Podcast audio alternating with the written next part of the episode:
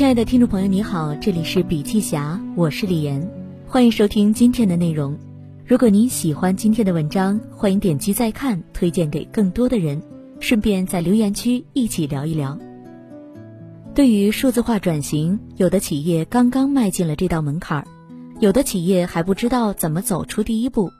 而那些迈进门槛儿的，也极有可能因为错误的动作而被重新推出门外。第一步。到底该如何踏出去？在最近的微信圆桌中，携程集团市场副总裁何晕、美家买菜总经理王天野、喜茶用户产品负责人汤启贤、微信开放平台基础部副总经理胡仁杰、赛义信息董事长兼 CEO 张成康、清华大学经济与管理学院副教授朱恒元，一起探究数字化驱动下企业如何实现业务增长的命题。作为清华大学战略学教授朱恒元分析，如果消费端的企业没有进行数字化转型，那么就不只是增长的问题那么简单，而是被淘汰的问题。因此，对于 to C 企业，数字化转型是门必修课；而对于 to B 企业，数字化转型也已经带来极大的增长机会。数字化转型已经不是做或不做的问题，而是一件非做不可的事情。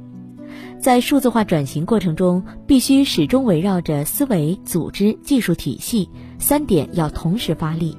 数字化转型不是一个点，而是一段漫长的过程，终点永远在明天。在此期间，必须始终保持更能适应新时代的经营思维，因为在转型过程中充满各种困难，一旦眼光看不到，就一定会吃亏。思维跟上了，紧接着组织就要跟上。企业的架构、关键职能、人才标准、文化价值观等等，都要合乎时代发展而变化。在这个时代，变化将会是频繁的、剧烈的，上下全体成员都要做好准备，迎接挑战。当人与组织都已摩拳擦掌、蓄势待发，这时武器数字化工具也要磨得发亮。数字化转型对武器的要求更高，需求也更复杂。因此，在武器的选择上，数字化工具必须与企业自身的转型状态与目标相当匹配。在关系着我们日常衣食住行的社区团购、消费品零售、旅游等领域，有三家企业的数字化转型路径值得借鉴。第一个，喜茶，大到组织，小到工具，都要滴水不漏。虽然喜茶从一诞生就赶上了移动互联网时代。但是在数字化转型进程中也遇到过阻碍，组织认同数字化转型是一把手工程。喜茶用户产品负责人汤启贤说：“由于奶茶行业竞争相当激烈，因此在推进转型的时候，必须由老板下定十足的决心，才能把这件事情推行下去。另外，还要制定相应的策略，把转型推行到全国各家门店中去。”让整个组织里的所有成员都认同打造数字化组织非常有必要这个观点，这是数字化转型对一个企业的基本要求。让组织成员看到数字化的好处，更要让成员享受到数字化带来的福利，包括工作效率提升、工作环境改善等等。这也是所有管理者的责任和义务。如果管理者自己对数字化犹豫不决，又或者制定的数字化战略无法真正有利于组织效率提升和员工发展，那么这样的数字化转型势必难以推行下去。数字化转型是一项一把手工程，往往不是任何员工所能推动落地的，而是要从上至下坚决贯彻。管理者的思维决定了自己的组织能否真正走上数字化之路。不要为了数字化而数字化，一个工具要串联全局。技术方面，喜茶在选择数字化工具时，不是单纯的选择一样工具就行了，而是思考哪种工具可以串联全局。汤启贤以自家企业喜茶为例，喜茶是一个以用户体验为中心的企业，因此一定会选择数据化工具，而且是面向 C 端的数据化工具。喜茶在二零一八年打造了喜茶购小程序，让用户在上面完成交易。二零一九年十月还开发了智能取茶柜，在各门店中广泛设置。疫情期间，智能茶柜无需接触的优点，也使得喜茶减少了营业亏损。最近，喜茶又使用了拼单，群收款等工具，再次跟微信生态实现结合，继续打造面向 C 端的场景化服务。另一方面，又因为喜茶的业务增长不仅要面向消费端的用户，还要面向自己的企业内部，所以喜茶也会在内部使用一些针对 B 端的工具，如排班系统等等，以提升整个企业内部的效能。汤启贤说：“不管是 B 端还是 C 端的数字化，企业都必须并驾齐驱。”第二个，携程，一切都变了，用户第一没有变。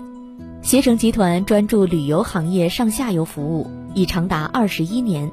目前是世界第二大、中国第一大的 OTA。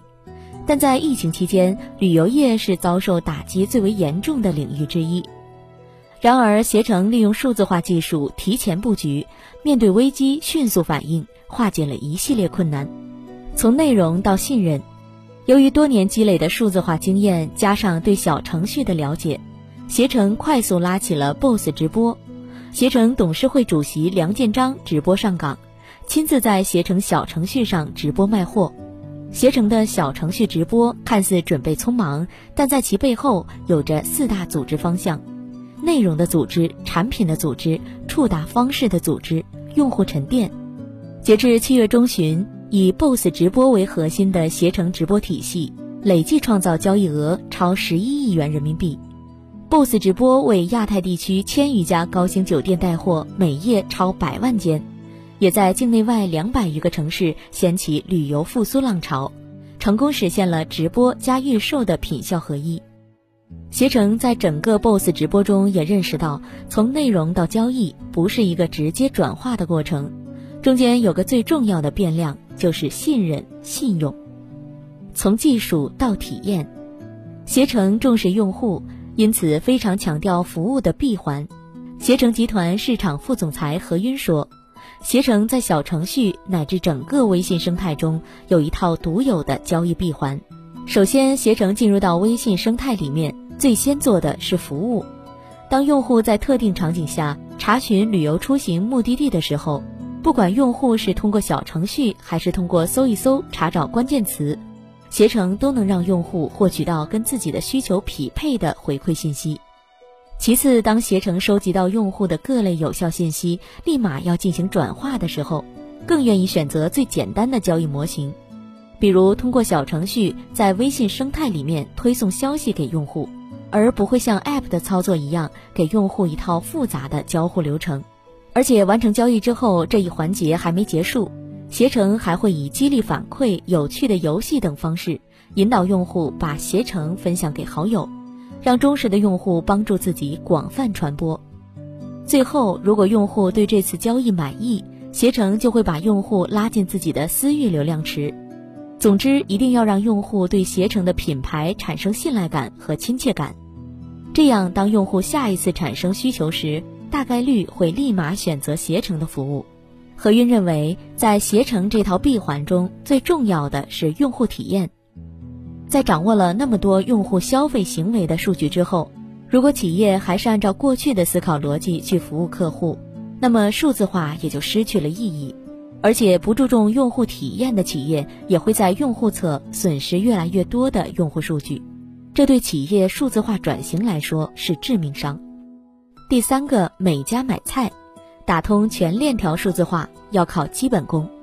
每家买菜是一家社区团购公司，估值七十亿美元以上，得益于更轻便的小程序及微信生态的社交性，美菜在社区团购的赛道上突出重围。同时，美菜不仅具备这种互联网的基因，在上游，美菜还拥有众多的传统资源，货源供应商。这就决定了美菜在数字化转型上面临着双重考验。C 端数字化是 B 端数字化的前提。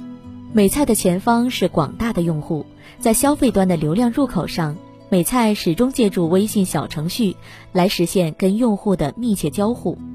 而在美菜的后方，几乎是整个农业行业、供应链行业。只有在消费端保证稳定的大量订单，才能给上游的合作伙伴提供一个持续而稳定的需求输入，否则美菜就无法形成闭环。于是，美菜通过小程序提供的诸多实打实的功能，也利用微信生态上面深度沉淀的人脉资源、用户资源，稳住了消费端。同时，前端的数字化进程与新的需求，也倒逼了后端产业链的同频革新。提供好服务是增长的基本功。在灾难最严重的湖北地区，很多人实际上是第一次听说过美菜这家公司，也是第一次听说过团购、社区拼团等服务。这时候就能看出，整个团购行业拼的不仅仅是商业的价格、商业的品质、送货时间、团长的导购能力、对团长的培训能力等因素，最重要的是拼企业本身的服务能力。获得了源自信任的口碑，企业才能在用户准备消费时，无形中推动用户去选择自己。这正是体现一个平台、一家企业可靠性的关键时刻。因此，王天也说，产业互联网化之后，用户端的信任对企业来讲是非常重要的因素之一。他对用户信任格外重视，也发现了这种信任的根本来源是什么，那就是好服务。以上三家企业都迈进了数字化转型的门槛儿。总结他们的成功原因就是：第一，或是以产品，或是以服务撕开了行业的演变趋势，找准了切入点。第二，变化来临时把握住了变化的节奏，转型战略因此有了节奏感。第三，在数字化转型过程中找到了好的引导思想、合作伙伴和工具支持。小程序大势能，数字化企业的基本特性就是赋能和开放，恰巧这两点也正是微信小程序的两大底层能力。赋能就是价值碰撞价值，产生更大的价值。微信小程序的赋能基因体现在小程序的生态圈，始终在为许多头部、腰部等不同类型的服务商提供着服务支持。微信开创平台基础部副总经理胡仁杰说：“服务商的发展是跟整个小程序平台的发展相辅相成的。这些服务商都是服务 B 端企业的，服务商借助小程序来服务自己客户、供应商。”也就是说，小程序服务了服务 B 端的服务商，自己也成了一个服务商，因此赋能对小程序来说变得更加重要。赋能让企业与企业之间发挥出更大的协同价值，甚至激发企业创造更大的产品价值。当然，小程序不只是关注 B 端，而是密切关注从 C 端到 B 端的全链条。企业进行数字化转型之后，前端具备了更强的数据能力，帮助企业把后端的工作变得更高效，甚至在人、材料、生产等方面都产生了很大的变化。这才是真正的数字化转型。胡仁杰这样说：“开放就是越放空越收获。”二零一八年在小程序上线初期就怀着一个理念——开放，这也是小程序的第二个底层能力。赛义信息一直为企业在数字化方面做转型服务，其董事长兼 CEO 张成康也一直选择小程序来为客户提供服务。他说：“这样做有三个原因：第一，微信小程序的架构更开放；第二，未来产业互联网最核心的要素就是连接和打通。赛意信息的所有员工都有微信，员工不需要再额外安装别的 App。”最终是下载一个企业微信小程序，完全承载了入口门户的作用。张成康认为，小程序能帮助企业在内部的沟通、会议管理等方面提升能效，这对连接和打通降低了巨大成本。第三，企业在选择数字化工具，一定要根据行业的特点和应用去思考。在生产环节、营销环节、产工环节、工量环节，该选择的工具都是不一样的。例如，超大型企业可以选择使用更复杂的应用，而如果是中小微企业，就要考虑使用一些更加轻量化的工具，更加便捷高效。胡仁杰在提到未来如何提升小程序的基础能力时，也提到。把小程序平台上的合作伙伴企业都组织起来，把他们的需求都结构化起来。我们不仅服务他们，也让他们当中有能量的企业都发挥出更大的价值。总结升华，也许五年、十年以后，根本没有所谓的传统企业和数字化企业之分。在某种程度上，每一家企业都带有某种数字化的基因。从企业管理者的思维和决心，到组织结构的升级，再到技术的体系构建与实践应用，全都是数字化转型问卷中的必答题，也是企业数字化转型的三个核心。用微信圆桌中美菜总经理王天野的话来说。今天企业主们的话题是让行业的数字化更先进、更科学，因此我们就要跳脱出来，从行业的角度，从社会进步的角度来审视行业，审视我们的企业。如今中国企业的数字化转型已不仅是企业求生存的关键，更是社会进步、国家经济稳步立足于世界的关键。在数字化道路上，每个企业都有责任，也有义务突破自己。动荡的时代里，最大的危险不是动荡本身，而是按照过去的逻辑做事。好了，今天的内容分享就到这里，感谢收听，我们下次见。